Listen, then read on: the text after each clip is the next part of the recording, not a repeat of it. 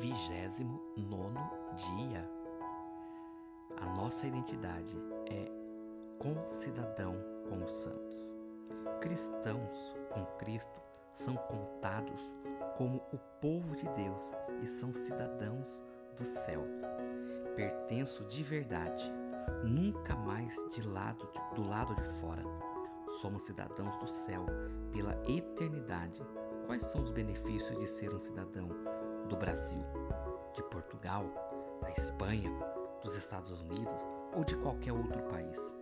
Quais são as muitas bênçãos de ser um cidadão do céu? Nenhum benefício dos países que nós mencionamos ou de qualquer país do mundo é maior ou melhor do que ser um cidadão do céu. Pensamento errado. Minha cidadania terrena é tudo que importa. Pensamento correto. Eu tenho cidadania celeste, que é muito mais importante que qualquer laço terreno. É lógico, é óbvio que nós não vamos desprezar as leis e tudo aquilo que envolve as nações aonde nós estamos.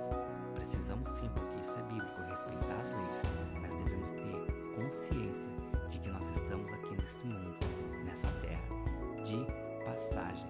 E o nosso objetivo, o objetivo pelo qual nós somos criados, é retornar a Deus. E Deus está no céu e é para lá que nós iremos. A leitura de hoje está em Efésios capítulo 2 e o versículo 19 e também Filipenses capítulo 3 do verso 17 ao 21. Tenha um excelente dia.